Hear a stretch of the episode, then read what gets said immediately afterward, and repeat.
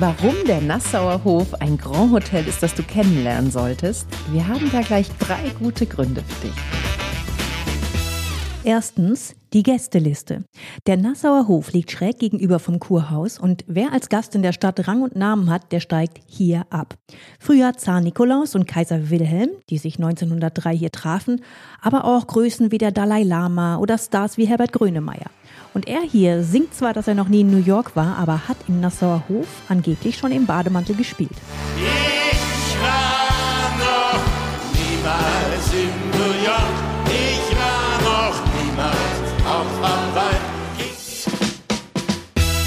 Zweitens der Genuss. Das berühmteste der drei Restaurants im Nassauer Hof, das ist die Ente, ist seit über 40 Jahren Sternen gekrönt. Und ja, was heute so elegant gediegen klingt, das fing wild an. Playboy-Partys und neue deutsche Küche, diese Mischung, die machte Furore damals.